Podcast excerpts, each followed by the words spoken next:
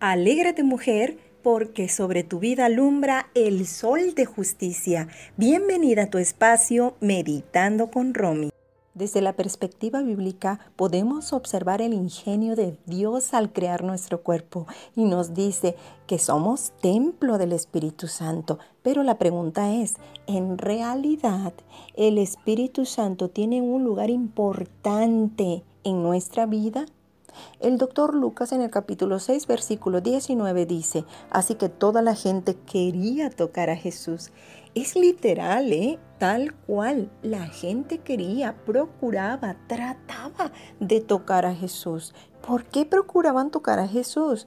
Porque sabían que poder salía de él para sanarlos qué clase magistral podemos observar aquí para las relaciones humanas. Uno de los elementos importantes para crear relaciones interpersonales saludables es lo que contiene y ofrece el corazón. Viene a mi mente la historia de Pedro y Juan cuando iban al templo a orar. Un hombre cojo de nacimiento les pidió limosna, pero Pedro le dijo, no tengo plata ni oro, pero lo que tengo te doy. En el nombre de Jesucristo de Nazaret, levántate y anda. Él le dijo, lo que tengo te doy. ¿Y qué es lo que había? El poder de Dios hizo evidente lo que había en su interior.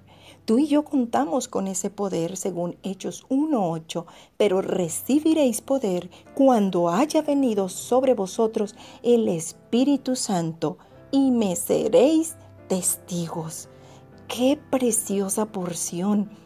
Nosotras podemos ser testigas de que el poder de Dios habita en nuestro interior. Sin embargo, nos hemos descuidado y permitido que nuestro interior se llene de frustración, dolor, de resentimientos, de falta de perdón, de tristeza, de manera que nuestros hijos, el cónyuge o familia han sido contaminados y afectados al punto de decir, no te acerques a mi mamá o no te acerques a ella porque no se le puede decir nada, de todo se enoja o todo malinterpreta.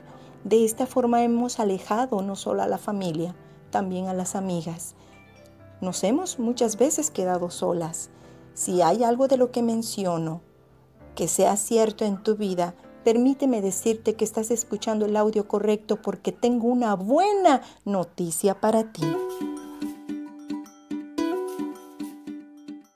¿Recuerdas que comencé el audio diciendo que somos templo del Espíritu Santo? Pues Él desea habitar y llenar tu vida con su fruto. Él desea tener un lugar importante en tu corazón.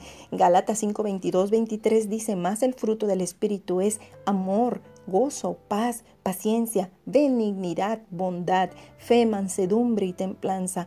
Cada fruto embellece el carácter. Es tiempo de mirar a la cruz y pedirle perdón a Dios, abandonando ahí toda basura emocional. Roguemos al Espíritu Santo que llene ese vacío con su fruto, de tal manera que las personas al procurarnos y hacer contacto con nosotras sepan que serán bendecidas, seguramente con una sonrisa, una palabra de ánimo, con amor, aceptación, es decir, con un buen trato, así como las personas procuraban a Jesús porque sabían que de su interior salía poder para sanarlos. Amada, yo deseo que tú seas prosperada en todas las cosas y que tengas salud, así como prospera tu alma.